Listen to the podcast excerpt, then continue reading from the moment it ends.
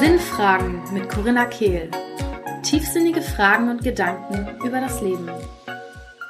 Herzlich willkommen zu einer weiteren Episode beim Podcast Sinnfragen mit Corinna Kehl. Heute habe ich Bianca Feddersen bei mir und wir haben wirklich ein unglaublich tiefes Gespräch gerade geführt. Ich freue mich so sehr, das Gespräch mit euch zu teilen. Sie ist Therapeutin, Coach und vor allen Dingen Mentorin in der weiblichen Bewusstseinsarbeit. Sie kennt sich auch sehr mit dem Maya-Kalender aus, wo wir heute richtig mal reintauchen und einen kleinen Einblick bekommen. Ich persönlich kannte mich zuvor noch gar nicht damit aus. Und ja, seit 16 Jahren ist sie hauptberuflich selbstständig, hatte sogar eine eigene Praxis, ist Heilpraktikerin und führt seit einiger Zeit eine Online-Akademie, die Woman Life Academy, die als Führung den Maya-Kalender nutzt, damit die Frauen sich aus sich selbst heraus und ihren natürlichen Rhythmus entfalten können. Und ja, dieses Gespräch hat wirklich ihre Weisheit und ihre Erfahrung in der Arbeit mit Frauen gezeigt. Wir haben nicht nur über den Maya-Kalender gesprochen, sondern auch über das Thema Eltern annehmen und wie ist es, wenn wir adoptiert sind. Sie hat über ihre Adoptionserfahrung gesprochen und hat uns da wirklich ganz, ganz tief reingelassen lassen. Ich habe tatsächlich ein bisschen aus dem Nähkästchen geplaudert in Bezug auf meinen Papa und ja, wie das bei mir war und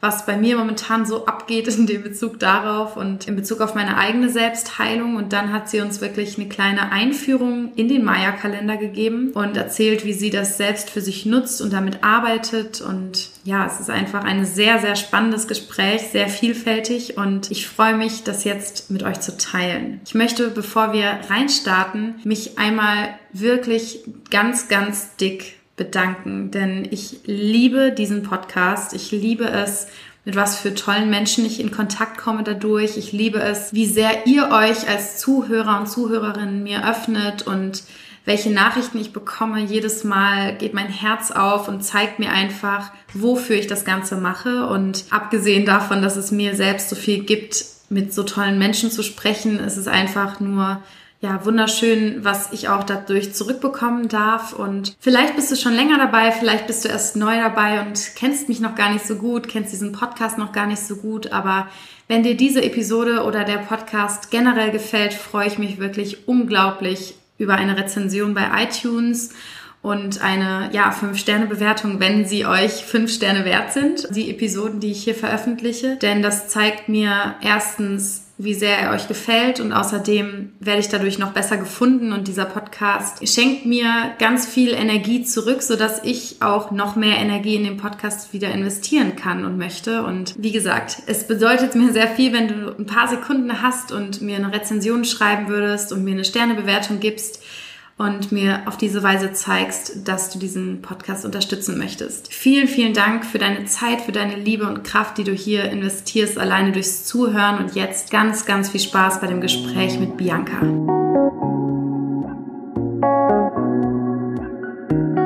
Hallo, liebe Bianca, ich freue mich sehr, dass du heute Gast in meinem Podcast bist. Hi und danke, dass ich hier dabei sein darf. Sehr, sehr gerne. So schön. Wir hatten gerade schon so ein spannendes Vorgespräch, deswegen bin ich ganz aufgeladen in unsere Unterhaltung rein. Magst du vielleicht mal erzählen, so ein bisschen, woraus deine Arbeit momentan so besteht? Was, was machst du mit deiner Zeit? Wie verbringst du deinen Tag? Oder auch, ja, wie hat sich so in den letzten Jahrzehnten dein Leben entwickelt, jetzt an diesem Punkt bist, wo du gerade bist? Oh Gott, da muss ich ja versuchen, mich wirklich kurz zu fassen, sonst ist es so ein Drei-Stunden-Podcast, weil mein Leben sich eigentlich dadurch auszeichnet, dass immer ganz, ganz viel, ganz, ganz schnell passiert. Weil ich einfach super gut bin, sagte ich ja zum Anfang auch, im Loslassen, im Weitergehen in der Veränderung. Und deswegen besteht meine Arbeit auch immer in meiner Veränderung so. Ähm, aber die letzten Jahre, also ich habe äh, 13 Jahre lang da, wo ich wohne, eine Praxis gehabt und habe dann von einem Tag auf den anderen, also genau zum 13. Ähm, Jahrestag meines Praxisbestehens, die Praxis geschlossen und habe gesagt, ich, ich möchte mehr machen, also mit mehr Frauen arbeiten und mehr erreichen und habe dann eine Online-Akademie gegründet. Und in dieser Online-Akademie, da, da ist, sag ich mal, mein Arbeits- und mein Wirkungsbereich. So, da habe ich ähm, ganz normalen, sag mal, Mitgliederbereich und mache eben auch Einzelcoachings. Und dann ähm, mache ich auch noch wenn die Zeit und die Umstände, die äußeren Umstände das zulassen, auch noch immer mal Live-Seminare beziehungsweise Retreats, wo ich mit Frauen zusammen einfach verreise, äh, ins Ausland fahre und im Alltag uns dort erleben und, und schauen, was wir verändern können, um ein wirkliches, glückliches Leben zu führen. Denn für mich geht es darum, äh, in diesem Leben einfach glücklich zu sein und zu schauen, was mich glücklich macht. Ja, das ist so mal schön. so ganz kurz beschrieben, was ich so mache. Ja, da ändert sich unsere Arbeit, glaube ich, durchaus. Und wie war so dein Weg dahin? Ich weiß, du sagst, es ist schwer, das zusammenzufassen, aber vielleicht hast du Lust, einfach so ein paar wichtige Wendepunkte deines Lebens vielleicht uns zu erzählen. Ja, das kann ich total gerne. Also erstmal bin ich, mein Start in dieses Leben war ein bisschen schwierig. Also ich bin Adoptivkind und somit, ja, das kennst du ja aus der systemischen Geschichte, da haben wir schon drüber gesprochen, ist es ein ganz besonderer Start, weil du eigentlich nicht ähm, in deiner Ursprungsfamilie, in deinen Wurzeln aufwächst. Und daher war ich eigentlich immer anders und irgendwie nie äh, zu Hause. Und so habe ich mich immer gefühlt. Ich wusste immer, dass ich richtig bin mit all meinen Empfindungen, mit all meinen Dingen, die ich sehe aber da, wo ich war, eben nicht so richtig. Und das, da habe ich ähm, aus einer Not heraus als Kind eine ganz, ganz große empathische, schon ja so, eine, so was entwickelt, was man schon sagt, ich bin wirklich ein Empath. Also ich kann, ich kriege mit, welche Situationen, warum, wie sind, warum ein Mensch das macht, welche Gefühle dahinter sind. Und das habe ich als Kind so entwickelt, um mich zu retten, um zu gucken, wo ich dann die Kontrolle haben kann, dass ich dann irgendwie dazugehöre. Das habe ich dann wirklich auf die Spitze getrieben und habe nach meiner Schule, bin ich nicht studieren gegangen, sondern ich habe gesagt, ich mache eine Ausbildung. Ich habe in einer Zahnarztpraxis gelernt, wo ganz große Hierarchien waren, wo eben sich mein, sag ich mal, Familiensystem dort weitergezeigt hat. Und in diesem System ist mal irgendwann was ganz schief gelaufen. Und zwar hat sich mein Chef während der Arbeitszeit das Leben genommen. Und ähm, da war für mich ein ganz, ganz großer Einbruch, weil ich in diesem Moment, ja, ich war die erste vor Ort. Ähm, wir hatten ein sehr gutes Verhältnis miteinander, obwohl ich schon gar keinen Bock mehr hatte, in so einer Praxis, in so einer Hierarchie zu arbeiten. Und in diesem Moment, als es war, habe ich gewusst, dass sich mein Leben radikal verändert ändern muss, weil für mich was ganz, ganz anderes dran war. Ähm, ich bin dann auch raus der aus der Praxis und hätte auch gleich was anderes machen können, aber ich habe nochmal eine Schleife gedreht, weil ich mich nicht so auf mich verlassen habe, obwohl ich wusste, ich wusste ganz genau, dass es der richtige Weg ist, komplett was anderes zu machen. Bin ich noch, habe ich nochmal eine Schleife gedreht mit einer anderen Praxis und bin dann ähm, relativ schnell, so neun Monate später, krank geworden. Also ich kriegte eine Lungenentzündung und habe mich davon nicht erholt. Also habe also ganz viele Allergien darauf entwickelt, wirklich so ein allergisches Asthma und habe sobald ich nur in die Nähe der Praxis kam, keine Luft mehr bekommen. Ah, sobald ich in die Nähe von Deut, deutliches Zeichen. Total. Also ganz viele Strukturen waren da, wo ich keine Luft mehr bekommen habe. Gemerkt, ich kriege in diesem, wo ich bin, in diesem Konstrukt, was ich mir geschaffen habe, keine Luft mehr. Und ich hatte aber eine gute Ärztin, also eine, eine wirklich eine Ärztin mit Weitblick, die gesagt hat, hör zu Mäuschen, das wird nichts mehr. Das kannst du dir abschminken, wir nehmen dich da jetzt raus. Was möchtest du machen? Und ich, ich bin ja mal ganz spontan, ich mochte schon immer Veränderungen. Also ich bin am nächsten Morgen aufgewacht und habe gesagt, okay, ich werde Heilpraktikerin. Habe mich angemeldet und bin zwei Wochen später das erste Mal zu einem Kurs gegangen. Und mir ging es von Woche zu Woche einfach besser. Ich hatte keine Symptome mehr, außer ich musste zur Untersuchung oder irgendwo in eine Klinik. Gerade Berufsgenossenschaft, ich bin rein und kriegte Atemnot. Also es wow. war echt spannend und ging raus und es war nichts mehr. Ähm, das war eine ganz spannende Zeit. Dann habe ich ganz intensive Ausbildung gemacht. Also ich bin ausgebildete Heilpraktikerin, habe ähm, systemische Ausbildung gemacht und tausend andere Sachen eben noch, für die ich ganz viel Raum hatte und ganz, ganz viel mich auch mit mir beschäftigt und habe dann ähm, mich selbstständig gemacht, eine Praxis gegründet, aber schon gewusst, dass ich als Heilpraktikerin nicht arbeiten werde, für mich aber wichtig ist, einen ganzheitlichen Blick auf den Körper und auf das System, auf die Seele des Menschen zu haben und es eben auch ganzheitlich greifen zu können. Ja, und dann war das auch ganz schnell klar, dass ich nur mit Frauen arbeite, weil ich selber eben eine Frau bin und mich durchs Frausein äh, in meinen männlichen und weiblichen Anteilen erfahre. Und dann habe ich meine Praxis so ausgeweitet. Ich habe dann hier, wo ich wohne, auch so ein Frauencamp, so ein Sommercamp schon veranstaltet, ein ganz großes mit anderen Frauen zusammen. Ja, und habe dann irgendwann gesagt, ich habe keine Lust mehr auf Praxis und habe dann von einem Tag auf den anderen die Praxis zugemacht und bin dann einfach online gegangen, weil ich eine, einen großen Raum für Frauen schaffen wollte. Und dann war das so, dass ich eine Kollegin habe, die auch online arbeitet, die hat einen Kongress gemacht. Es ging um Hochkulturen. Und dann haben wir zusammen gesessen haben uns unterhalten. Und sie erzählte von Atlantis und Lemurien, alles Mögliche. Und irgendwie kamen wir dann auf die Mayas zu sprechen. Und wir haben bestimmt zwei Stunden darüber gesprochen, beziehungsweise ich habe einen Vortrag gehalten. Und sie saß mit großen Augen und sagte, ja, wo hast du dieses ganze Wissen her? Und ich sagte, ich beschäftige mich schon seit 20 Jahren mit dem Maya-Kalender. Der ist mir einfach so in den Schoß gefallen, bevor ich eine Mittelamerika-Reise für sechs Wochen angetreten habe. Und ich war auch die meiste Zeit in Mexiko. Ähm, und ich wusste da, also 20 Jahre lang war das die Lektüre, die in meinem Bett lag, meine ganzen Unterlagen. Also ich habe wirklich stapelweise immer Papiere im Bett gehabt und alles mitgeschrieben und selbst erfahren, habe aber nie drüber gesprochen. Ich bin nicht mhm. auf die Idee gekommen, dass ich das vielleicht mit meiner Arbeit verbinden könnte oder dass das vielleicht irgendwas mach, machen könnte. Also ich habe nie drüber gesprochen, mit niemandem.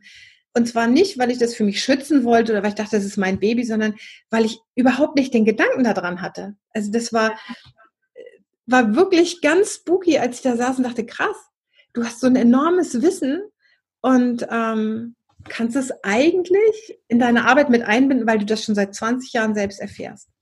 Ja, wow. Und da hat dann dieser Weg angefangen, dass ich meine Erfahrung aufgeschrieben habe und gesagt, okay, mit all dem Wissen, was ich habe aus allen Bereichen, das fasse ich mal zusammen und mache, eröffnet eine Akademie, also die Women Life Akademie, wo alles Mögliche darüber drin ist und wo der Maya-Kalender den, den Rahmen so bildet wo die Frauen sich selbst erfahren können, weil der Maya-Kalender dieses weibliche Erfahrungsprinzip schon einfach mit sich trägt. Deswegen fühlen sich auch so viele von den Portaltagen so angezogen, ne? weil ähm, die ja einfach dann rufen und sagen, hier, hier ist etwas, hier hast du einen, einen Rahmen, wo du dich selber erfahren kannst in deiner eigenen Qualität, in deinem eigenen Sein und in deiner eigenen Weiblichkeit eben. Und das ähm, da habe ich damit angefangen. Das ging dann rasend schnell irgendwie. Natürlich viel, viel Arbeit äh, da reingesteckt, aber rasend schnell, dass ich das sehr, sehr gut entwickelt habe. Das ist jetzt die Kurzfassung. ja, vielen Dank. Äh, super spannend. Wir gehen auf jeden Fall gleich noch auf den Maya-Kalender ein.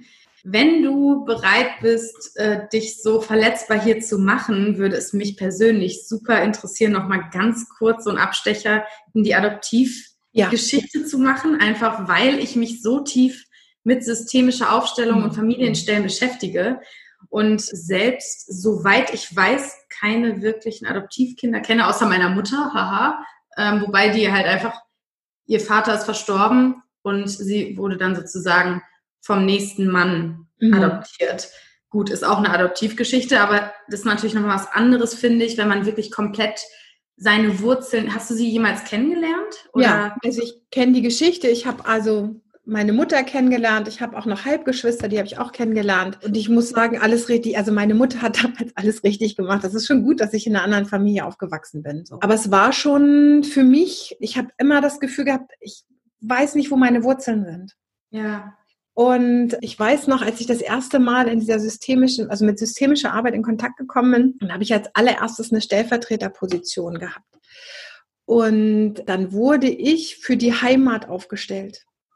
Wow. Das war ganz okay. spannend, weil ich wusste, in dem Moment habe ich gespürt, dass ich in mir die Heimat bin. Und mhm die Ausbildung, die ich gemacht habe, die eigenen Aufstellungen waren bei mir immer irgendwie anders, weil du kennst es ja auch so im Systemischen, dass man eigentlich zu seiner Ursprungsfamilie gehört. Aber das war für mich nie richtig. Es war für alle nicht richtig, sondern es war immer nur richtig, dass ich wirklich der Mittelpunkt war und die eigene Heimat hatte. Also ich wusste, da sind meine Wurzeln. Hier sind die Menschen, die mir das alles ermöglicht haben. Aber meine Heimat bin ich und ich kann alles miteinander vereinen. Und es war ähm, ein ganz langes Selbsterfahrungsprojekt für mich natürlich. Da gehen alle möglichen Sachen einher, auch Bindungsproblematiken, Bindungsängste, ähm, solche Geschichten. Ne? Also das kenne ich, kenne ich wirklich alles. So die eigenen Gefühle nicht zulassen, weil man Angst hat, verletzt zu werden und dann wieder fallen gelassen zu werden, also wieder verlassen zu werden, Verlassensängste und dadurch Verhaltensmuster, die von meinem eigenen inneren Wissen total abweichen. Also wirklich schräge Geschichten, wo ich wusste, wie ich reagieren kann, es aber anders reagiert habe, weil mein Muster das nicht zugelassen hat. Ja. Ähm, das war schon, war spannend und hat wirklich eine ganze Zeit mein Leben regiert. Wie alt warst du, als du adoptiert wurdest? Zehn Tage.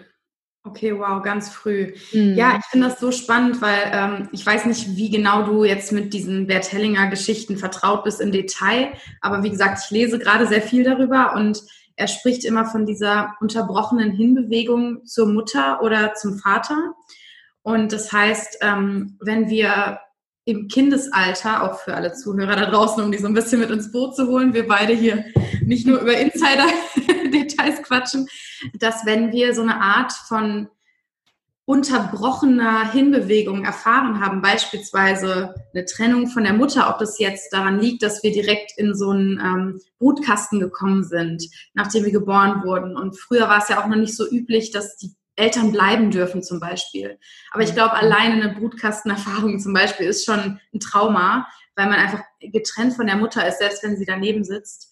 Oder auch, man kommt mit vier ins Krankenhaus und die Mutter darf eine Woche nur tagsüber zu Besuch kommen oder nur zwischendurch und solche Geschichten. Ähm, das sagt die Lektüre und sehe ich auch immer wieder in eigenen Coachings, in Aufstellungen und allem, ähm, führt oft dazu, dass wir uns wieder Beziehungen suchen, die wir von, von innen heraus schon fast provozieren, dass sie wieder zerbrechen, weil wir sowieso glauben, ja, es wird ja wieder so kommen wie früher. Ganz, ganz tief in uns verankert. Und ich kann mir nur vorstellen, aus meinen Augen, dass so eine Adoption was Ähnliches mit uns macht.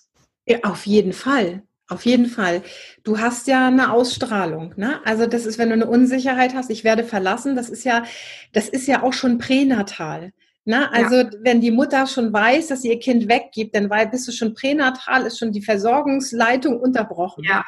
Ne? Das heißt, schon während du eigentlich, während die Vorfreude da ist auf dieses Kind, ist eigentlich schon dieses Weggeben da. Und ähm, wenn du das ausstrahlst, dieses Ich habe Angst, dass wenn jemand sich auf mich freut, also wenn Liebe da ist, wieder verlassen zu werden, dann strahlt es auch aus, ne? ganz klar, dann ziehst du auch Menschen an, die genau damit in Resonanz gehen. Also wenn ich merke, dass der andere mich liebt, dann hau ich ab, weil dann bin ich mir dessen Liebe ja sicher und dann bin ich weg. So, mhm. das kenne ich sehr gut. Und ja, ich habe da, da lange Zeit einfach ähm, ja, mitgearbeitet, aber auch Dinge einfach mal so gelassen, sie einfach mal in mir wirken lassen und auch wirklich zu Ende gefühlt. Also ich habe auch eine zehnjährige äh, Partnerschaft hinter mir. Also ich bin verheiratet, noch verheiratet. und ich würde auch wieder heiraten. Und mein Mann ist ein ganz, ganz toller, aber ich habe den vor zehn Jahren geheiratet, als dieses Muster immer noch aktiv war. Also es war noch nicht durch. So, und äh, deswegen hatten wir auch überhaupt keine, es hatte nicht wirklich eine Chance, weil indem ich aus, dieses Muster, aus diesem Muster rausgegangen bin, wurde seins nicht mehr genährt und das ist ja nicht das, was er wollte und er hätte sich mit verändern können und mitgehen wollen, aber das wollte er nicht. Ich hatte Angst davor und wollte nicht. Und es ist für mich völlig in Ordnung gewesen, dann bin ich gegangen. So, wir können da ganz, ganz offen drüber sprechen. Ähm, es ging halt nicht. Also diese, und diese Ehe basiert auf einem Muster. Das ist eine ganz, ganz spannende Geschichte. Ja, ich hatte auch sehr viele Beziehungen, die auf Mustern basiert haben. Und in meiner jetzigen Beziehung, ähm, wir sind das zweite Mal zusammen. Wir hatten eine vierjährige Pause und ich glaube auch, dass beim ersten Mal ganz viel auf Mustern basierte und da aber eben noch mehr war als nur Muster. Und ich brauchte diese Pause und er vielleicht auch, um überhaupt zu erkennen, dass da noch so viel mehr ist. Und ähm, ich habe immer das Gefühl, dass ich das vor allem brauchte, weil ich vorher noch nicht gesehen habe, was er schon die ganze Zeit wusste, so nach dem Motto. Also ja, es ist, ich glaube, es kann dann eben sein, dass man auseinandergeht, weil der eine vielleicht schon viele Schritte vorangegangen ist und der andere einfach nicht möchte. Und dann ist das okay, dann müssen wir den Seelenweg des anderen respektieren. Aber es kann eben auch sein, dass eine gemeinsame Veränderung stattfinden darf. Ne? Ja, unbedingt. Also und auch wenn, wenn die Trennung dann vollzogen ist, wie du sagst, nach ein paar Jahren kann es ja nochmal anders aussehen ich glaube, wir dürfen alle lernen, aus diesem Spektrum von Schwarz und Weiß rauszukommen, so was ganz Farbiges. Das heißt, also vielleicht heirate ich den einen denselben Mann dreimal. Wer weiß es schon? Und wer hat ja. es zu beurteilen, ob das richtig ist oder nicht? Es sind ja unsere Erfahrungen, die wir miteinander machen. Und jetzt ist es gerade so, dass wir gesagt haben, okay, unser gemeinsamer Weg, wir sind halt auch Eltern, der geht als Eltern weiter und als Freunde, aber nicht als Ehepartner, also als, als auch äh, Sexualpartner und wirklich in der Partnerschaft. Das geht eben so nicht. Aber was in ein paar Jahren ist, wer weiß denn das schon? Keine ja. Ahnung. Also ich bin ja echt, ich sage ja mal die Queen of Veränderung, weil ich das auch mag. Und ähm, mein liebster Satz ist, was interessiert mich mein Geschwätz von gestern? Weil es morgen ganz anders. Es kann ja ganz anders aussehen morgen, ne? Habe ich eine andere Erfahrung gemacht und dann äh, sieht die Welt wieder anders aus. Und ähm, ich denke, wenn wir da uns einfach dafür öffnen, dass sowieso alles Veränderung ist, dann haben wir es ein bisschen leichter. Deutlich leichter. Das Einzige, was sicher ist, ist, dass alles unsicher ist. Genau. Und trotzdem versuchen wir Menschen uns verzweifelt an jedem Strohhalm festzuhalten und äh, dann ist der Halm schon wieder von gestern. Ja, genau. Total. Was ich auch so spannend finde, ähm, so nach Bert Hellinger, der ja diese systemische Aufstellung geprägt hat, mitgeprägt hat, weiterentwickelt hat, ähm, dass er ja sagt, Adoption ist falsch. Man entreißt dem Kind seiner Wurzeln. Gleichzeitig glaube ich auch, dass er nicht immer sagen würde, dass man die Adoption rückgängig machen muss, zum Beispiel. Also, naja, okay, ich gehe jetzt hier zu tief in die Thematik ein, aber was ich spannend finde und was ich so ein bisschen eben empfinde, auch wenn ich jetzt dich höre, wie du über Heimat sprichst, ist eben, dass ja, man tut, glaube ich, man muss sich, oder was heißt man muss, aber es ist definitiv so, dass es viel mit einem macht und es vielleicht sogar immer eine Art von Trauma ist. Das heißt aber nicht, dass es nicht sein soll, weil wir haben ja alle Traumata und keiner kann Traumata entkommen. Und vielleicht ist das eben das Päckchen, was dir mitgegeben wurde, was du dir als Seele auch ausgewählt hast. Und es war genau richtig so, auch wenn es dein Päckchen eben schwer war am Anfang des Lebens. Es war perfekt. Also ja. selbst wenn ich da zurückblicke, natürlich gibt es Dinge, die will ich nicht nochmal erleben, aber ich möchte sie auch nicht nicht erlebt haben, weil mhm. ich wäre ja nicht die, die ich jetzt wäre, wenn ich es nicht erlebt hätte. So, deswegen finde ich das alles super. Generell, wenn du sagst, also da stimme ich Bert Hellinger zu, Adoption sollte nicht gemacht werden, würde ich auch sagen, ja, ähm, weil es gibt ja den Unterschied Pflegekinder und Adoptivkinder. Ja, Adoptivkinder das sagt er ja auch dein eigenes Kind und du bist verantwortlich, sind deine Eltern. Und als Pflegekind kriegt die Familie, die dieses Kind zur Pflege nimmt, wird dafür bezahlt. Das heißt, es ist, ist ah. ein Schuldausgleich. Ich ah. habe ganz viel, eben dadurch, dass ich ja selber Adoptivkind bin, kamen auch immer viele mit, also mit Adoptionshintergrund zu mir. Und es war ganz oft so, dass es irgendwo immer eine Schuld war. Also ich muss mich besonders benehmen. Die haben mich aufgenommen. Die waren so lieb und haben mich genommen in ihre Familie. Mhm. Also muss ich mich auch besonders gut benehmen. Also da so eine, so eine unterschwellige Schuldgeschichte. Weil ähm, die Eltern, die oder die Mutter, die einen ausgetragen, die wollte einen ja, die hat einen ja empfangen. So, da ja. ist es ja das Kind ja willkommen. Wow.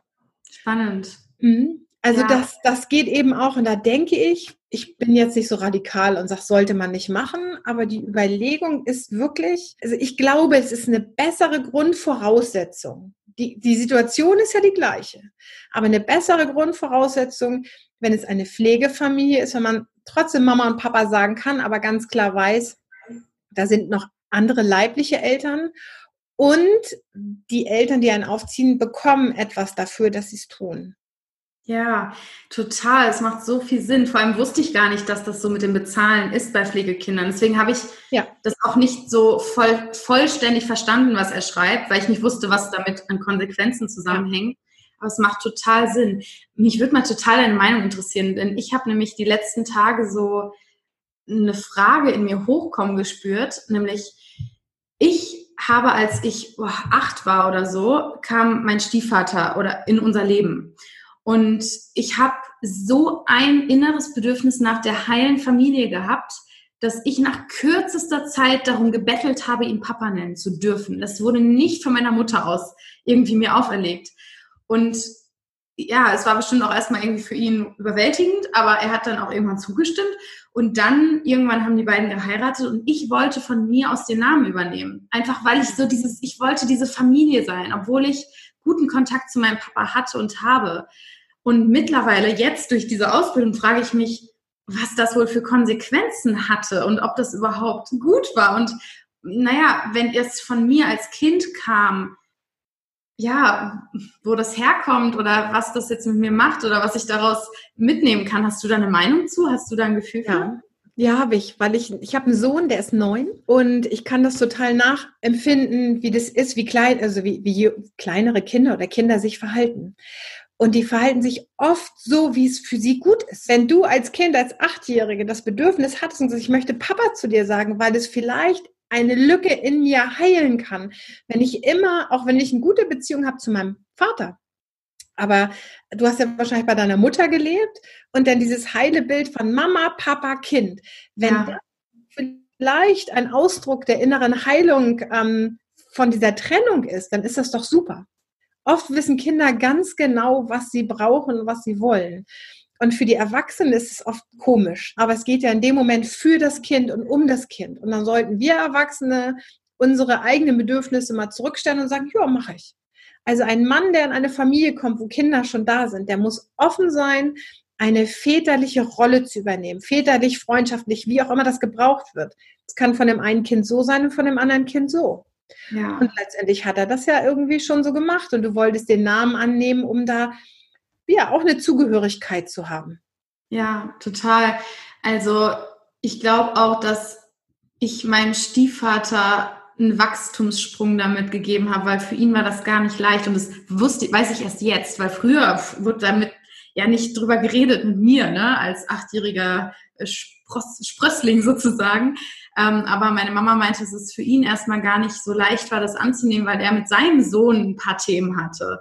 Ja. Und gleichzeitig, und ich frage mich erst jetzt durch dieses ganze Wissen, ob das damit zusammenhängt, verspüre ich immer noch eine gewisse Schuld meinem Papa gegenüber, meinem leiblichen Vater. Und ich denke mir so, irgendwas hat das vielleicht auch zwischen uns getrieben. Weißt du, da, da glaube ich ein bisschen größer. Und zwar ist es so, wenn zwei Menschen, und habe ich ja nun selber ein Kind und weiß, wie das ist, wenn zwei Menschen sich entscheiden, ein Kind zu bekommen, dann geben sie einer menschlichen oder einer Seele ähm, die Erlaubnis, sich menschlich in einer menschlichen Form hier ausdrücken zu können. Sie haben aber keine keinerlei Besitzansprüche. Das heißt, ich habe mich dazu entschieden, einen Menschen großzuziehen, eine individuelle Seele, der selber bestimmen kann. So und ähm, mein Nochmann, also mein Ex-Partner, der hat eine neue Freundin, die hat auch irgendwie zwei Kinder und die verstehen sich alle wunderbar und auch mein Sohn versteht sich mit denen total gut. Ich weiß, dass es für manche ganz schwierig ist, das zu akzeptieren, dass es so sein darf. Aber mir ist ja daran gelegen, dass es meinem Sohn, also dem Menschen, den ich geboren habe, gut geht. Und wenn dem das da gut geht und wenn der sich da so gut integrieren kann, dann sollte ähm, das für mich auch gut sein. Und ich glaube, das ist das, was wir Erwachsene dann durch die Kinder lernen dürfen, dass die Kinder nicht unser Eigentum sind, sondern eigenständige Wesen.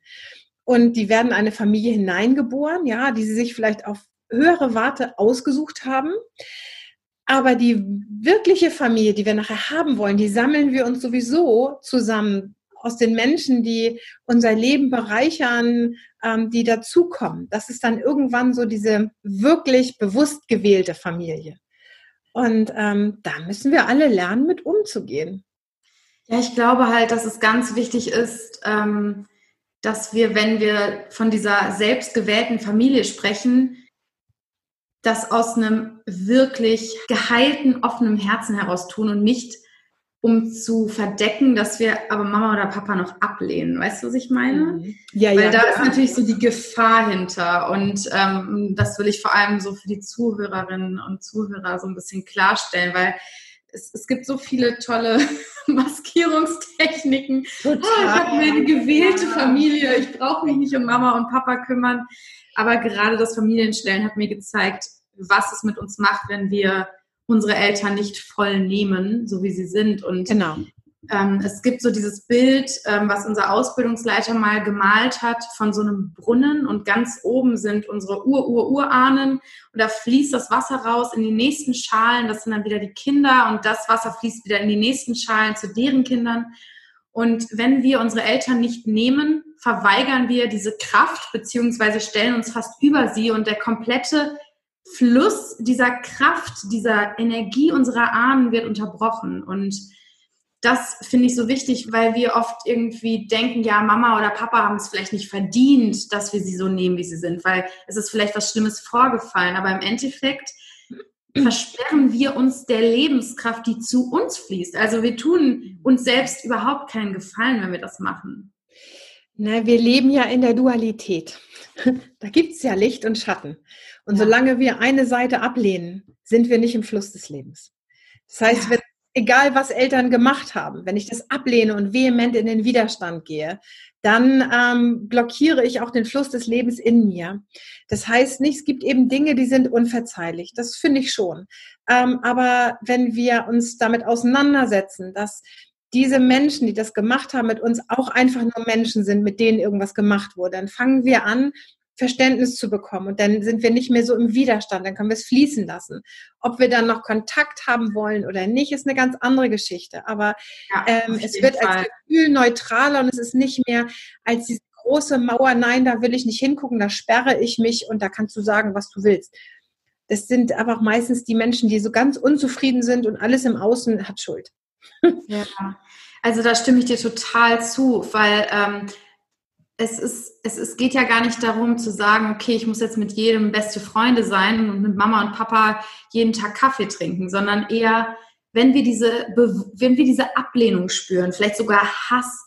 Und ich gebe dir recht, es gibt Dinge, mit denen können sich Eltern, ihr Elternsein verspielen. Ja. Allerdings ist es trotzdem wichtig, sie mit gutem Herzen gehen zu lassen, weil sonst binden wir uns an sie. Weil dieser Hass ist das, was tatsächlich bindet. Und wir denken zwar, wir lösen uns dadurch, aber im Endeffekt halten wir sie an uns fest. Wenn wir aber in Liebe annehmen, können wir auch loslassen. Ne? Aber erst wenn wir annehmen können, können wir auch loslassen. Genau. Und so dieses Schicksal einfach, dem Schicksal zustimmen, wie es war. Und auch so ein bisschen in dem Sinne vielleicht erkennen, okay, meine Seele hat dieses Schicksal gewählt und dennoch muss ich keinen Kontakt zu diesem Menschen halten, weil das tut mir nicht gut. Also in jedem Schicksal ist ja auch ein großes Potenzial enthalten, wo wir wieder bei der Dualität sind. Ne? Also diese Schattenarbeit zu machen, bedeutet ja eigentlich einen großen Schatz zu bergen. Ja. Und diesen Schatz mitzunehmen und als Potenzial in das jetzige Leben zu nehmen, ähm, das macht es ganz, ganz notwendig, diese Vergangenheit aufzuarbeiten. Also der, der Rückblick ist ganz wichtig, um wirklich im Hier und Jetzt kraftvoll leben zu können. So, und jeder, der sich davor so, naja, verschließt und das nicht will, ja, da hast du recht, bindet sich an seine Vergangenheit und die holt einen immer wieder ein, weil man sie mitschleppt. Ja. Kommen wir nicht ganz ja, so rum. Es ist ganz äh, spannend, was du vorhin gesagt hast, als ich von meinem Papa gesprochen habe, weil mir ist erst in den letzten Monaten so ein bisschen bewusst geworden, dass ich ihm nie wirklich erlaubt habe, mein Papa zu sein. Mhm. Und dass ich mich tatsächlich vor diesem Fluss, der vielleicht von ihm zu mir fließt, und er hat sich das Elternsein nicht verspielt, das steht fest. Mhm. Er, ist, er ist toll und er liebt mich. Und dennoch habe ich irgendwie dieses, diese Papa-Rolle abgegeben an meinen Stiefvater, glaube ich, auf irgendeine Weise und vielleicht auch mit diesem, ich gebe dir den Titel Papa. Und ich habe nie wirklich komplett angenommen, was er zum Beispiel mir sagt oder Ratschläge, die er mir gibt. Ich habe es immer so abgewehrt. Mhm. Und manchmal habe ich dann aber auch Wut verspürt, wenn mein Stiefvater plötzlich der Vater war, den ich ihm aufgesetzt habe, weil ich dann dachte, hey, warum ne, spielst du jetzt hier als den Vater auf? Es ist total, ähm, ja, spannend, das jetzt erst so zu reflektieren. Ja, das ist, ist auch ganz spannend. Und weißt du, natürlich kann man zurückblicken und sagen, hätte, wäre, wenn, aber letztendlich war ja alles gut. Wir würden ja. jetzt darüber gar nicht so sprechen, wenn das nicht wäre. Na, und jetzt kann er vielleicht für dich da sein und jetzt kannst du vielleicht diesen Fluss für dich zulassen, weil du jetzt vielleicht auch diese Energie oder diese Qualität auch gut brauchen kannst. Vielleicht war sie für dich vorher gar nicht so dienlich. Ja, stimmt. Ich bin da ja immer, ich bin ja so eine ganz pragmatische. ich gucke immer, wo, ich will immer dahin, wo das Positive ist. Klar müssen wir uns die Schattengeschichten auch angucken, aber letztendlich kann man das natürlich, kann man stundenlang drüber sprechen, warum und hätte, wäre, wenn. Generell ist es so, jetzt kannst du das oder immer mehr zulassen und jetzt brauchst du vielleicht auch diese Energie. Vielleicht ist auch gerade jetzt diese männlich, dieser Fluss, von dieser männlichen Energie eben wichtig, um bestimmte Schritte auch gehen zu können. Vielleicht war vorher das andere, das Gefühl viel wichtiger als die Handlung. Wer weiß ja. das schon? Ja, total. Ja, voll schön. Also ich spüre dann eine totale Verletzbarkeit, die bei mir so ausbricht, wenn es um das Thema geht. Und es zeigt mir auch, dass es etwas ist, wo ich jetzt gerade, wo es, also was jetzt dran ist, sagen wir es mal so. Aber das ist schön. Also in ja. meinem Bereich, aus meinem Bewusstsein heraus, fängt die Kraft von Frauen in ihrer Verletzlichkeit an. Also ja. wenn es aufmacht und, und wenn eine Frau sagt, oh ja, da merke ich, das ist ein ganz verletzbarer Bereich, du zeigst ihnen, das heißt, da ist eine Riesenkraft hinter. Eine riesengroße Kraft. Denn wenn eine Frau anfängt, sich verletzlich zu zeigen, ist sie sich ihrer Kraft bewusst. Also vielleicht nicht bewusst, bewusst. Ja, ja. Aber Nein, unbewusst. Das ist, das ist das, was diese neue Zeit auch braucht. Ja. Dass Frauen sich nicht mehr so zumachen, sondern diese Verletzlichkeit zeigen, weil das bringt ein Riesenpotenzial. Ein Riesenpotenzial. Wenn du nämlich den Mut hast, dich verletzlich zu zeigen, könnte von außen wirklich jemand da reingerätschen und sagen, ja, da gehe ich rein in diese Wunde. So, ähm, wird es aber nicht. Und das ist das, das Geile. Das ist wie in diesen alten Filmen. Weißt du, das sind so riesen Burgen mit fetten Mauern drumherum und alle wollen durch diese Mauer durch. Die wollen in den Palast, die wollen diese Schätze. Ne? Da, wo keine Mauer ist, da rennt auch keiner rein mit dem Speer. So, da, wo keine Mauer ist, ist der Schatz eigentlich schon sichtbar. Ja, total. Oh, Geht so in Resonanz mit der Verletzlichkeit und mit dem Potenzial von anderen.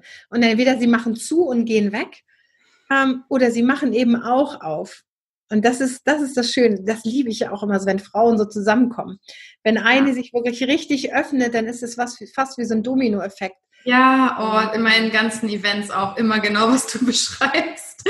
Das ist so, so schön und heilsam einfach, was da in Sekunden für eine Verbindung entsteht, für ja. eine, für eine Weite. Genau. Unglaublich. Ja. Ja, ich würde jetzt super gerne mal auf den Maya-Kalender eingehen. Da ich wirklich, also meine Mama hat schon öfter darüber gesprochen. Ja, das und das hat der Maya-Kalender vorhergesagt, bla bla bla. Und ich ich habe das so, also ich weiß, dass es das gibt und ja, bestimmt, aber ich wüsste noch nicht mal genau, was ich mir darunter vorstellen kann. Vielleicht kannst du mich und diejenigen, die keine Ahnung haben, worum es geht, so ein bisschen da abholen. Also, der Maya-Kalender ist ein Kalendersystem, was tausende von Jahren alt ist. Und da gibt es verschiedene Systeme. Es gibt eine lange Zählung, dass das, wovon du gesprochen hast, diese Prophezeiung des Maya-Kalenders, dass ein, ein Zyklus zu Ende ist, fängt ein neuer Zyklus an. So. Also ich beschäftige mich ganz wenig mit Prophezeiung, außer mit meinen eigenen, muss ich ganz ehrlich sagen. So. Und ansonsten ist der Maya-Kalender ein System, oder ich sag mal, in der Maya-Kultur gibt es ein Bewusstseinssystem, dass Sonne und Mond zusammengehören, also männlich und weiblich miteinander verbunden werden müssen, damit es ein Ganzes ergibt. Und wenn es in der Trennung ist, dann sind wir nicht im Fluss. Das bedeutet, das Maya-Jahr hat auch 365 Tage. Das ist ja das Sonnenjahr, ne? die Zeit, wie die Sonne braucht, um die Erde zu umrunden. Diese 365 Tage sind aber nicht so eingeteilt wie bei uns in so wahllosen Monaten ähm, mit irgendwie 30, 31 oder 28 oder 29 Tagen, sondern in 13 Mondmonate, 28 Tage. Also dieser Mondrhythmus. Ne? 13 mal 28, ja, ist total geil. 13 mal 28 ergibt nur 364. Das heißt, es gibt immer einen Pausetag. Das bevor etwas Neues beginnt, können wir mal tief durchatmen, Pause und dann beginnt wieder ein neuer Rhythmus. So, in diesem Maya-Jahr gibt es noch ein extra Kalender, ein Kalendersystem, das nicht so wie unser Kalendersystem ist, also unser gregorianischer Kalender, wo man hier von Montag bis Sonntag und Feiertage und sowas, sondern es geht um, das sind Energiequalitäten. Das heißt, es ist ein 260-Tage-Kalender, der rhythmisch durch dieses Sonnenjahr geführt wird, der sich immer wieder, dadurch, dass er nur 260 Tage hat, sind ja 105 Tage Unterschied, wirklich rotiert. Und das Schöne daran, das kann ich gleich mal sagen, es braucht an dem Tag, als ich geboren wurde, gab es eine ganz bestimmte Zeitqualität. Diese Zeitqualität wird erst zu meinem 52. Geburtstag genau so wieder sein. So rotiert dieses System in diesem Jahr. Ist es immer unser 52. dann? Ja, immer 52. Mhm. Leute, achtet auf euren 52. Geburtstag. Der ist viel geiler, weil dann hast du alle vier, aber da komme ich gleich zu, hast du alle, alle vier Zyklen, die dein Leben so betrifft und vier Elemente erlebt und kannst mitten im Leben eigentlich nochmal neu starten. Sehr geil. Diese 260 Tage in diesem Kalender beschreiben eigentlich die Energiequalitäten, die hinter all den Geschehnissen hier auf dieser Erde stehen. So. Und das rotiert natürlich auch immer in unserem Jahreskreis. Sommer, Herbst, Winter, also die unterschiedlichen Qualitäten haben natürlich nochmal eine unterschiedliche Bedeutung, je nachdem, welche Jahreszeit wir gerade haben. Diese 260 Tage gliedern sich auf, also es gibt 20 Archetypen, die auch ähm, ganz, ganz an dieses schamanische Urprinzip der Kultur auch angelehnt sind, die auch wirklich so evolutionstechnisch steigen, also 20 Archetypen und 13 Töne. Die 20 Archetypen stehen für die Hände, also die Finger und die Zehen am Menschen, denn alles muss Hand und Fuß haben. So. Und die 13 äh, Töne ähm, sind angelegt an die 13 Grundgelenke des, des menschlichen Körpers, weil alles in der Bewegung sein muss. Mhm. Also 13 mal 20 ergibt ja 260. So ist es aufgeteilt. Das heißt, wir haben 20 Archetypen, 13 Töne und damit jedes Mal in der Kombination da ist, haben wir 260. So, nun gliedert sich der Maya-Kalender in Wellen auf. Das heißt, diese 13 Töne, Ton 1 bis Ton 13, das ergibt eine Welle. Das heißt, man hat eine Startqualität. In der Mitte, am siebten Ton, ist die Welle ganz hoch. Da haben wir höchsten, den höchsten Punkt und dann bricht es wieder ein, bis wir zu dem 13. Ton kommen. Und die 13 ist ein, eine ganz magische Zahl im Maya-Kalender, weil die 13 das urweibliche Prinzip ist. Die 13 ist der Prinzip, ist das Prinzip, dass wenn aus einem geschlossenen Kreis, das ist ja die 12, die nächsthöhere Stufe eingegangen wird. Das heißt, dieses, der evolutionäre Entwicklungsschritt aus dem Kreis wird dann eine sich selbst entfaltende Spirale. Und wir hier in unserer Zivilisation haben vergessen, diesen 13. Schritt zu machen. Das heißt, wir machen immer ganz viel, wir schließen ganz viel ab, aber wir gehen nicht in eine Handlung daraus. Dieses 13. Feierprinzip, dieses ich ernte das, was ich abgeschlossen habe. Das wird ganz, ganz oft ähm, hier in dieser Welt einfach unter den Tisch gekehrt. Und das siehst du ja schon in Hotels, kein 13. Stockwerk, 13. Zimmer. In der Fluggesellschaften gibt es nie eine 13. Sitzreihe. Der 13. Sitz ist meistens nicht, nee, gibt's nicht. Freitag der 13. Das ist das weiblich nährende Prinzip. Das ist ein ganz natürliches, der natürliche Rhythmus. 13 Monde haben wir, 13 Vollmonde haben wir im Jahr. 13 mal 28 Tage. Und alles ist nur auf 12 beschränkt. Also der 13. Mhm. Schritt ist dieses weibliche, intuitive, nährende Prinzip. Dieses ich ernte, was ich gesät und abgeschlossen habe. Und wenn wir diesen 13. Schritt auslassen und nicht machen, dann werden wir nie in eine Veränderung kommen. Dann werden wir immer also ich habe so einen, so einen Satz, den lieben meine Frauen. Ich sage mal, das Leben ist wie eine Spirale, man kotzt immer an derselben Kurve. Das heißt, wenn wir diese, dieses, dieses Prinzip nicht nehmen, wenn wir, wenn wir diesen 13. Schritt nicht eingehen, dann wird uns diese Kurve immer wieder einholen. Immer wieder und immer wieder. Und wir sagen, ja, und dann kann ich da nochmal dran arbeiten, dann kann ich dies nochmal machen, dann kann ich ja das, und dann muss ich hier nochmal hingucken. Anstatt zu sagen, jetzt ist Schluss und ich tue es einfach das ist der Moment, wo männlich und weiblich wirklich zusammenkommen und gerade für uns Frauen wichtig ist, die Dinge auch zu tun. Und nicht, ja, nee, also ich hatte gerade nicht den Impuls und nein, also gerade ist mein Gefühl anders. Nee, nee, nee, nee. Das ist so ein täuschen, tarn, verpissen Prinzip. So, sondern manche Dinge müssen einfach auch mal getan werden. Denn manchmal müssen wir Dinge tun, für die wir noch nicht ganz bereit sind, um Erfolg haben zu können. Und ähm, das ist das Prinzip des Maya-Kalenders. Und ich es ist jetzt nur mal ganz grob erklärt, ne? Das ist nämlich ja, ein Thema, was du, ja, es ist komplex und das Geile daran ist, das finde ich so geil, dass es nicht einfach gelernt werden kann, sondern es muss wirklich erfahren werden. Du erfährst diese Wellen, also diese 260 Tage sind ja unterteilt in 20 Wellen, a 13 Tage. Und diese Wellen haben immer ein Oberthema, immer ein Leitthema, mit dem du dich beschäftigen kannst, und zwar so, wie es für dich richtig ist. Da gibt es kein richtig und kein falsch, sondern so, wie es für dich passend ist. Und dieses Leitthema wird dann begleitet von anderen Energien, die dazu beitragen, einfach, die nochmal Aspekte dazu geben, wo du dich ganz klar über diese 13 Schritte nur mal mit einem Thema auseinandersetzen kannst. Und dann mhm. sagst du, und jetzt ist gut. Heißt, wir haben jetzt ähm, gerade ja den 18. Juni. Ähm, haben wir jetzt gerade eine spezielle Welle? ja, also speziell und speziell. Ähm, diese ja. 260 Tage werden nochmal in fünf Zeitschlösser unterteilt. Fünfmal 52 Tage. Das bedeutet, 52 durch 4 ergibt 13. Ja, vier Wellen A 13 Tage. Immer Element Erde als erstes, Element Luft, dann Element Wasser und dann Element Feuer. Und wir befinden uns gerade im zweiten Zeitschloss. Da geht es um das Fundament.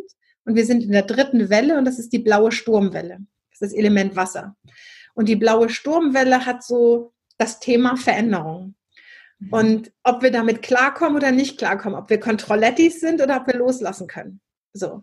Und da gilt das Prinzip der Maximalbeschleunigung und der Generaltransformation, sage ich mal. Wenn wir hier uns öffnen für Veränderungen und sagen, ja, ich mache das mal, dann dient uns die Energie dazu, das auch wirklich zu beschleunigen, zu manifestieren und da ganz schnell so einen Run zu bekommen. Und wie lange dauert die noch an? Weißt du das genau? Ähm, ja, wir haben heute den dritten Tag, also den dritten Ton, noch zehn Tage. Okay. Dritte Ton ist immer so das Aktivieren, das aktivierende Element. Das ist ganz spannend. Die Töne haben ihre eigenen Themen, die Archetypen haben ihre eigenen Themen. Und wenn man das dann zusammenbringt und das noch für sich persönlich nimmt, auf die eigene, eigenen Umstände, dann kannst du wirklich, wirklich dich aus dir selbst heraus äh, entfalten, ohne dass dir irgendjemand sagt, jetzt musst du dies machen oder musst du das machen, jetzt ist das noch oder jenes noch, sondern das ist ein ganz selbstverantwortliches Tool.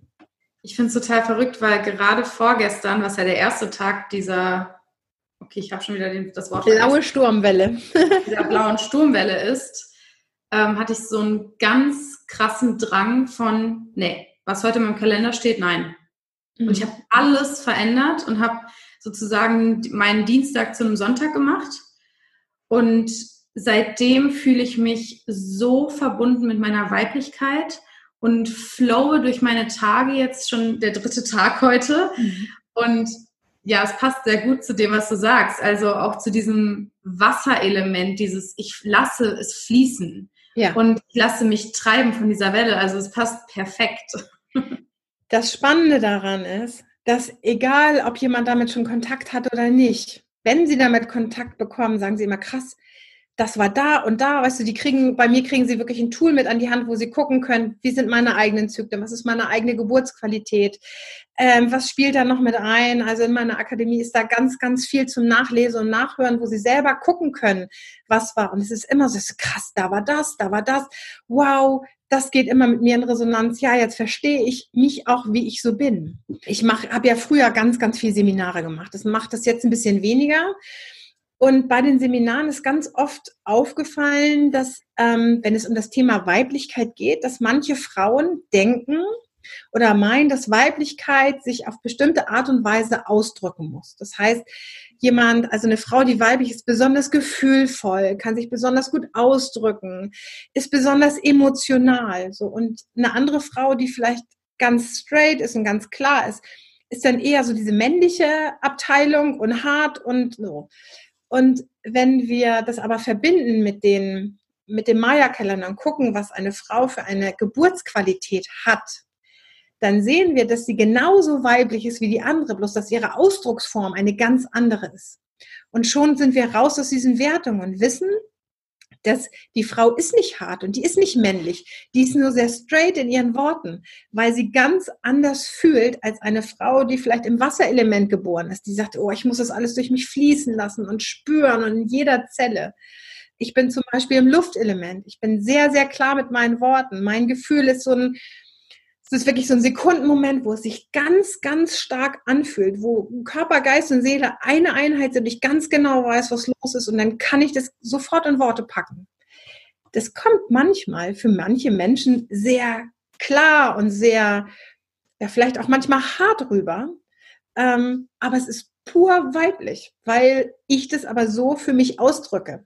So. Und andere Frauen drücken es für sich anders aus. Und das, das ist eben auch das große Geschenk daran, dass wir dadurch entdecken dürfen, dass jede Frau individuell ist. Und dass dieses weibliche Prinzip des Wirs nur funktionieren kann, wenn es ein gutes Ich gibt. Das heißt, wenn ich gut ich sein kann, dann kann ich auch gut in einem Wir sein.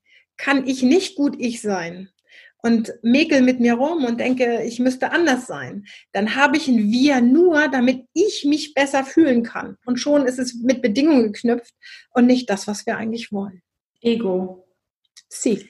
Ja, ich finde das äh, spannend, was du sagst. Also ich bin auch total ähm, der Meinung, dass die Wertung uns nirgendwo hinbringt und dass es auch nichts Gutes oder Schlechtes gibt, sondern einfach so ist es gerade, aber vielleicht gibt es einen noch natürlicheren Zustand. Bei mir zum Beispiel Mm, ich glaube, wir sind uns da in der Hinsicht sehr ähnlich. Also ich habe ja auch gut, also ich spreche schon von männlicher und weiblicher Energie, aber ohne Wertung, sondern eher, dass es männlichere Qualitäten gibt und weiblichere Qualitäten.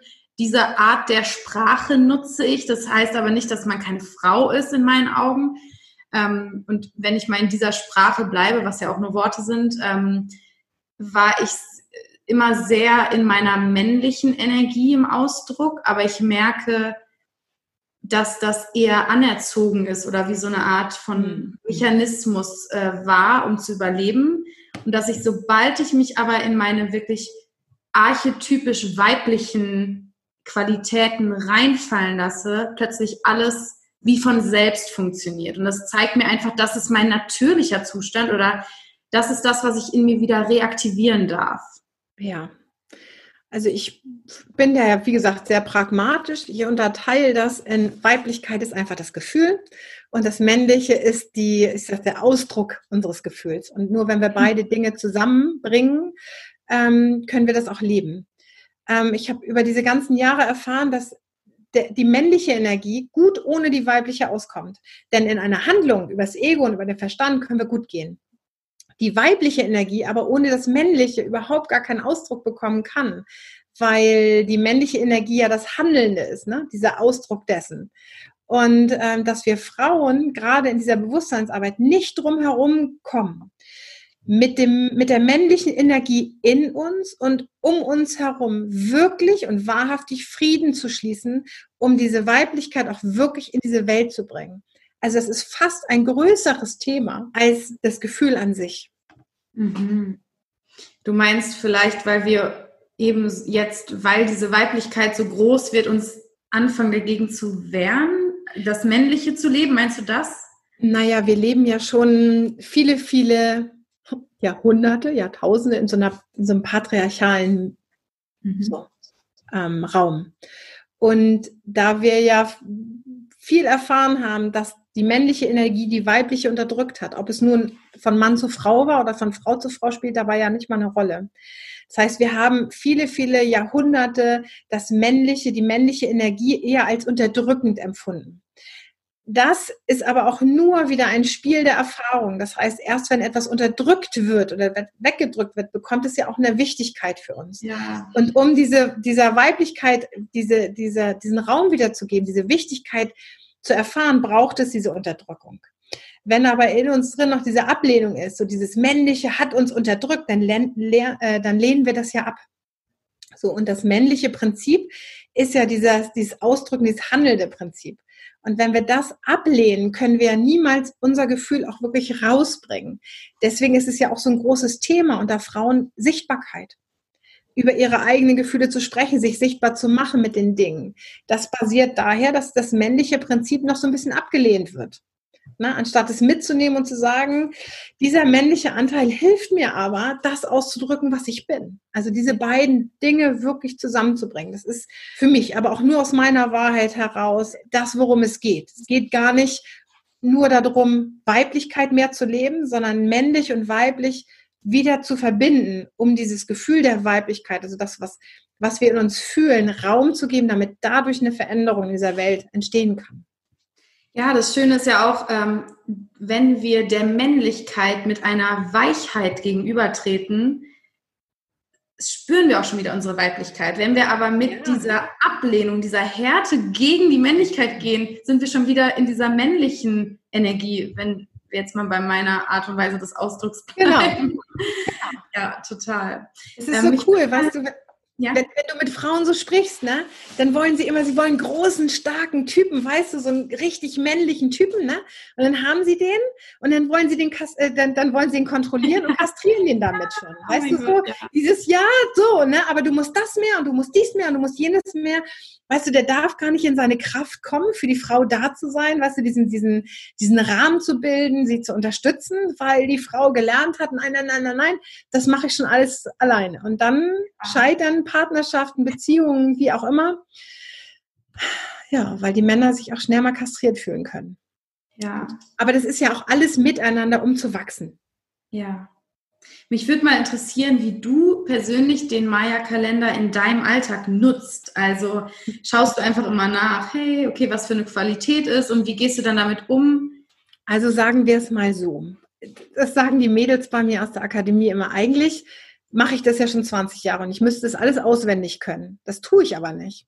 Ich blende es aus, also ich lebe nicht danach.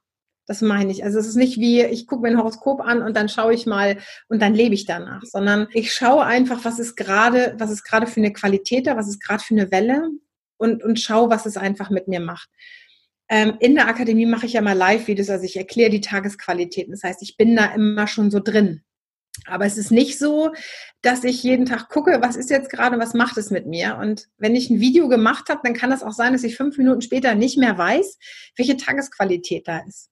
Und als du mich gerade gefragt hast, ich habe hier neben nämlich so einen Zettel liegen, wo die Sachen drauf sind, da habe ich hier kurz geguckt, weil ich das aus dem Kopf gar nicht weiß. Und das ist so schön, weil wir sollten damit leben, aber nicht danach. So. Ja, es ist vielleicht auch dann wieder viel zu kopflastig. Okay, genau. was haben wir heute? Und ja, es ist ja immer noch das Leben, was auch ein bisschen Überraschung mit sich bringen darf. Genau, letztendlich ist meistens so dieses Re Rekapitulieren. Du weißt, okay, das für eine, für eine Energiequalität haben wir jetzt gerade. Vielleicht beschäftige ich mich da mal nicht so mit, aber ich schaue mal zum Ende, was ist dann gewesen die letzten Tage. Na, und dann zu sagen, ja, ja aber ich habe ja ohne, genau, danach zu leben, habe ich ja schon mich dem angepasst. Und da war das und da war das. Und wie krass ist das eigentlich? Ja. Dann kommen ja noch diese schönen Portaltage dazu die ähm, uns das Leben natürlich auch echt leicht machen können, wenn wir uns damit auskennen. So, wenn wir uns nicht damit auskennen und nur immer so Halbwahrheiten hören, dann kann uns das wirklich zu schaffen machen. Das ist das, was ich immer wieder auf sozialen Medien, da muss ich echt schmunzeln. Irgendjemand kommt, wir haben ja nun demnächst mal wieder so eine Kette von Portaltagen, zehn Stück an einer Reihe irgendwie. Dann sehe ich schon zwei, drei Tage vorher diese Posts, acht Portaltage und wie du die gut überstehen kannst. Und jeder erzählt ein bisschen was darüber, informiert Menschen mit etwas, ähm, was wirklich nur ein Halbwissen ist. Und das ist sehr, sehr strange, weil die Portaltage ja mit einer Thematik in einer Welle verbunden sind. Das heißt, wenn du dich mit diesen Portaltagen beschäftigst, aber nicht weißt, was für eine Qualität dahinter steht, was für, eine, für ein Thema dahinter steht, beschäftigst du dich mit einer Energie, ohne zu wissen, was dahinter ist. Und es kann alles ganz schön durcheinander bringen. Und das ist ähm, spannend. Da, das gucke ich mir immer gerne mal an und denke, ihr könnt es ein bisschen einfacher haben. Wie würdest du dann stattdessen damit umgehen? Wenn Menschen sich von Portaltagen gerufen fühlen. Ja. Es gibt ja Menschen oder so oft Frauen, die merken, oh ja, Portaltag, ich habe da was gelesen und genau, immer dann habe ich bestimmte Sachen so, ne, die da wirklich drauf reagieren dann würde ich sagen, der Maya-Kalender ruft. Also mhm. Also dieses weibliche Prinzip des Erfahrens ruft. Spannend. Und nicht die Portaltage. Ja, ja.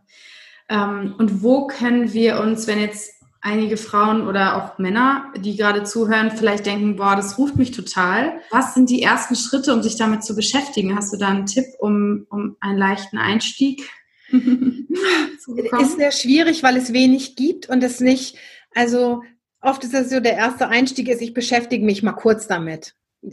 Sich mal kurz damit beschäftigen funktioniert nicht, weil es so ein komplexes System ist, in dem wir uns erfahren müssen. Ich finde es super, weil es einfach meine Wohlfühlzone ist. Ich mag gerne, wenn Menschen sich entscheiden.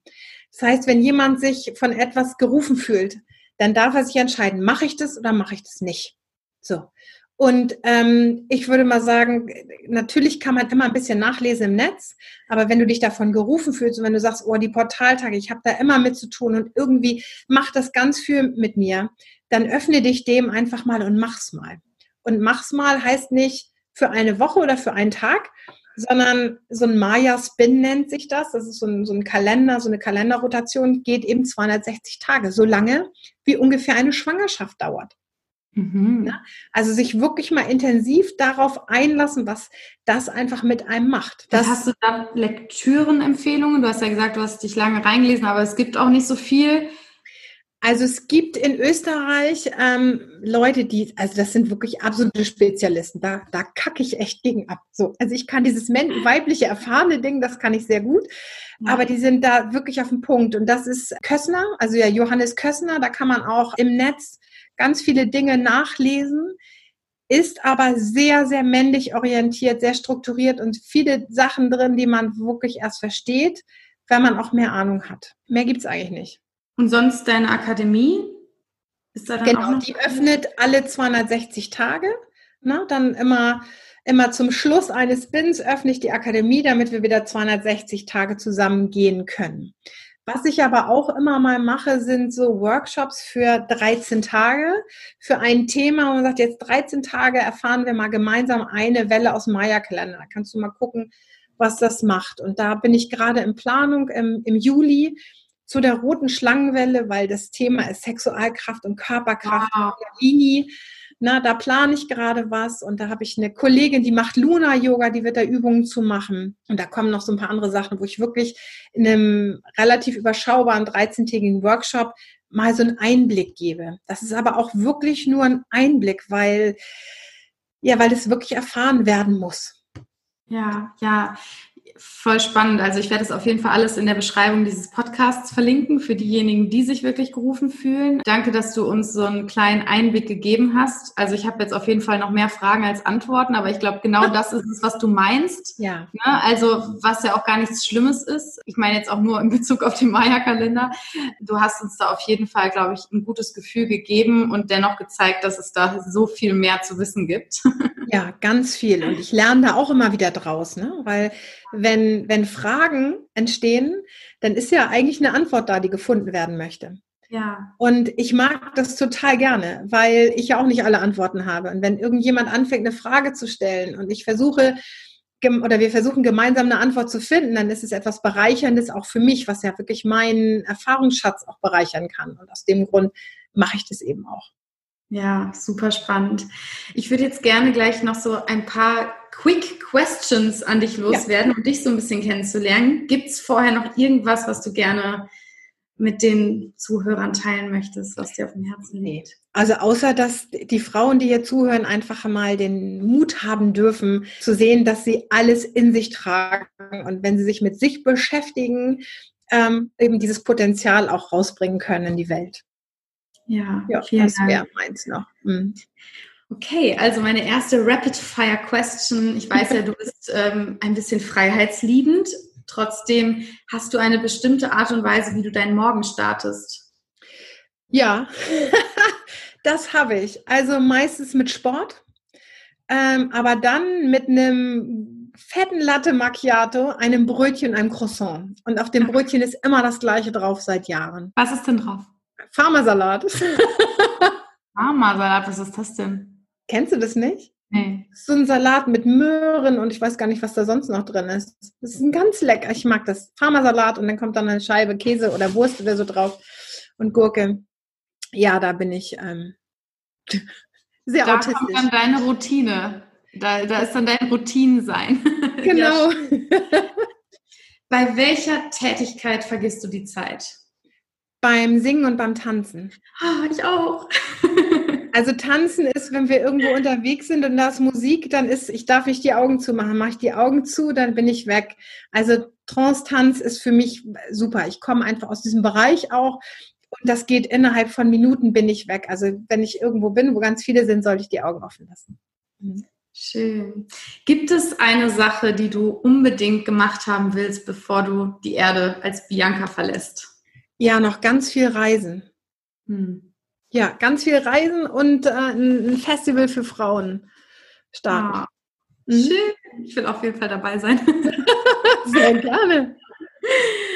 Oh, schön, ja. Und die allerletzte Frage passend zum Titel dieses Podcasts. Was ist für dich der Sinn des Lebens? Oh, glücklich sein. Spaß haben. Schön. Also Spaß haben steht noch vor dem Glücklichsein. Mhm. Genießen. Ja, also das ist für mich, ähm, ich mache schon lange nicht mehr die Dinge, die mir keinen Spaß mehr machen. Ja. Klar haben wir Dinge, die nicht, die so nicht ganz so toll sind. Die machst du aber, weil sie dazugehören. Das ist okay. Aber Dinge, die mir keinen Spaß machen, das mache ich nicht. Da bin ich auch ganz äh, straight. Ja, voll schön. Danke, danke, danke für deine weisen Einblicke, für dein Sein, für deine Arbeit. Es hat mir eine Riesenfreude bereitet, mit dir zu sprechen. Ja, vielen Dank, dass du mich gefragt hast. Schön, danke. Wow, was für ein gehaltvolles Gespräch das war. Ich bin wirklich beseelt, beflügelt und so dankbar. Auch dieser erste Abstecher ins systemische Aufstellen hat mir wirklich ganz, ganz viel Freude bereitet. Ich hoffe, dass ihr für euch etwas mitnehmen konntet, dass es für euch auch eine schöne Erfahrung war, uns zuzuhören. Und wie ich schon erwähnt habe, alles, was wir erwähnt haben, werde ich in der Beschreibung dieses Podcasts verlinken. Auch die Links zur Akademie von Bianca und zu ihren Workshops findet ihr in der Beschreibung des Podcasts. Und ja, das Einzige, was ich noch sagen kann, ist, ich freue mich, wie gesagt, sehr darüber, wenn dir dieser Podcast gefallen hat, dass du mir eine 5-Sterne-Bewertung gibst und ja, dass du eine Rezension schreibst und deine, deine Liebe dalässt für all die Liebe, die ich hier reingebe und diesen Podcast auf diese Weise unterstützt. Vielen Dank, wenn du das schon gemacht hast oder wenn du bereit bist, ein paar Sekunden Zeit zu spenden und hier die Kraft reinzugeben. Vielen, vielen, vielen, vielen Dank. Ich drücke euch alle, wenn ihr mal bei einer Familienaufstellung dabei sein wollt. Ich verlinke auch die nächsten Termine, die geplant sind, wobei ich jetzt im Sommer nicht so viel machen werde. Aber ich mache vielleicht im Juli jetzt noch eine Aufstellung. Ähm, deswegen schau gerne auch dafür in die Beschreibung. Da verlinke ich auf jeden Fall die nächsten Termine und über meine Webseite findest du dann auch immer alles Aktuelle sozusagen. Und ich freue mich schon auf nächsten Samstag, wenn die nächste Episode kommt. Bis dahin ganz viel Liebe zu dir.